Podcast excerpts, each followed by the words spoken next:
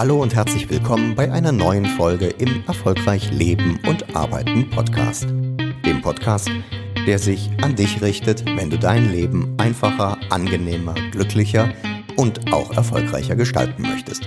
Es geht hier um Veränderungen im beruflichen und privaten Leben und um deine Persönlichkeitsentwicklung, die damit verbunden ist. Viel Spaß!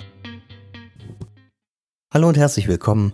Mein Name ist Jan von Berg und ich begrüße dich hier zur nächsten Folge von Erfolgreich Leben und Arbeiten. In der letzten Folge haben wir uns mit dem Thema Probleme meistern beschäftigt.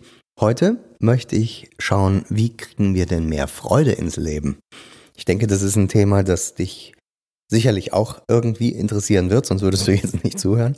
Es ist ein Thema, was jeden meiner Klienten irgendwo tangiert und was ich persönlich auch natürlich immer wieder überlege, wie kriege ich das für mich auch immer wieder hin. Denn das Leben ist nicht immer nur Sonnenschein, das kennen wir alle, sondern gerade dann, wenn es halt mal herausfordernd wird, äh, wenn es ein wenig dunkel wird, dann stellt sich die Frage, wie kriege ich Freude rein in den Alltag, in das, was ich tue, wie finde ich wieder Spaß an dem, was da so kommt.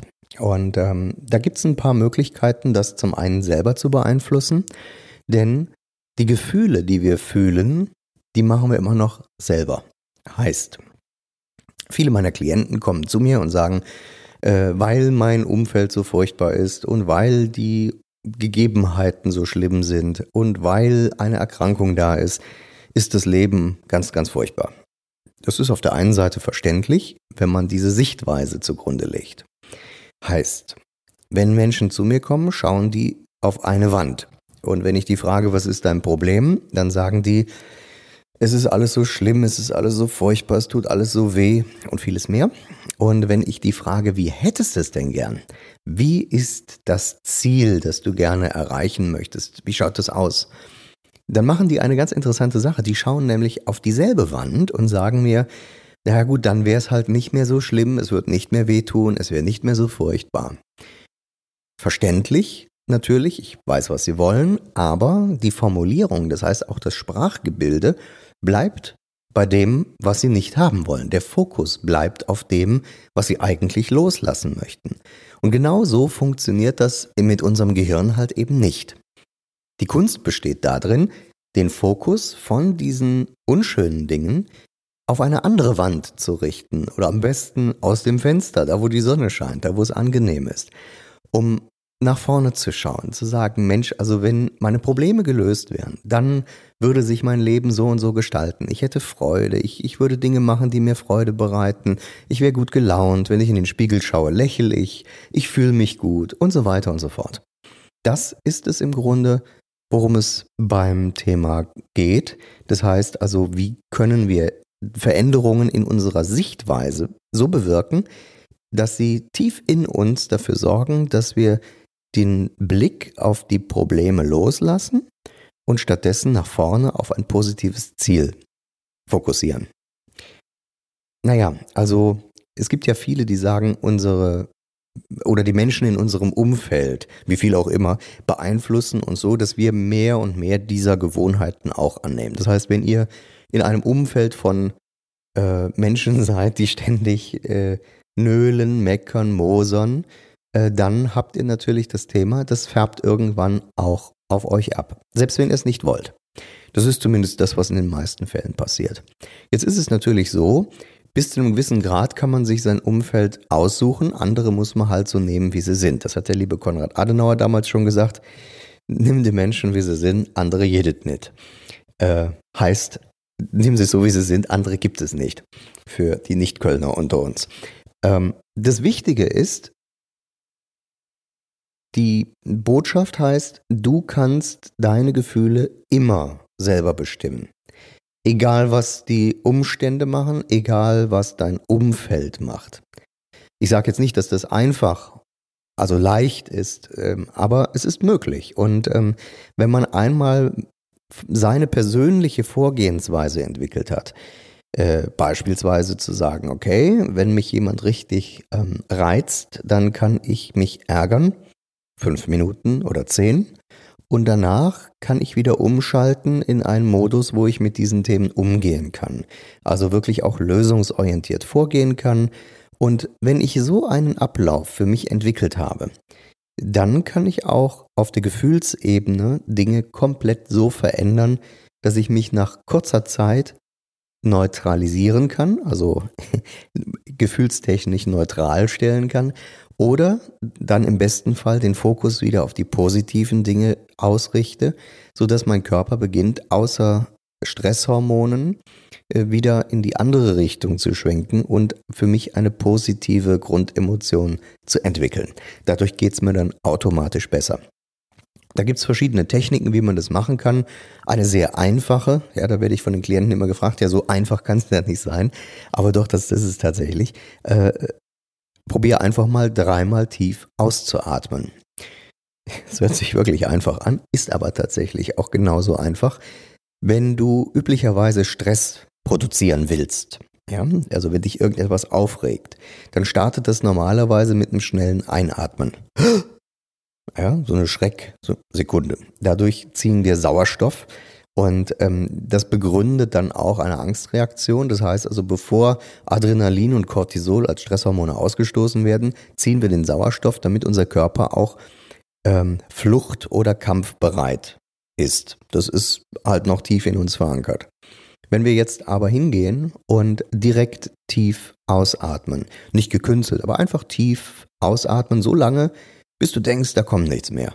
Also richtig ausatmen. Ja, keine Bange, einatmen kommt danach wieder von selber und das Ganze dreimal hintereinander. Dann kommst du normalerweise so schnell wieder auf ein Normallevel runter, dass du wirklich merkst, Mensch, ich kann mich gar nicht richtig aufregen in dem Moment. Einfach mal ausprobieren, einfach machen.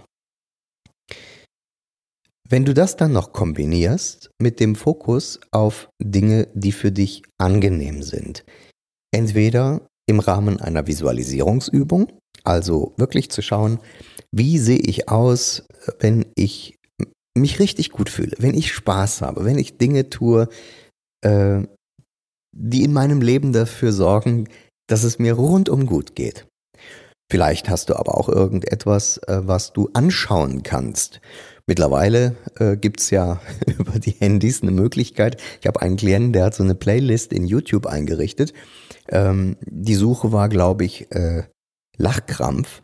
Und äh, der hat lauter Videos bei YouTube abgespeichert, wo nur gelacht wird. Ja? Und selbst wenn du richtig schlecht drauf bist, dein Gehirn kann sich dem nicht lange widersetzen. Das heißt, irgendwann fängst du einfach an mitzulachen.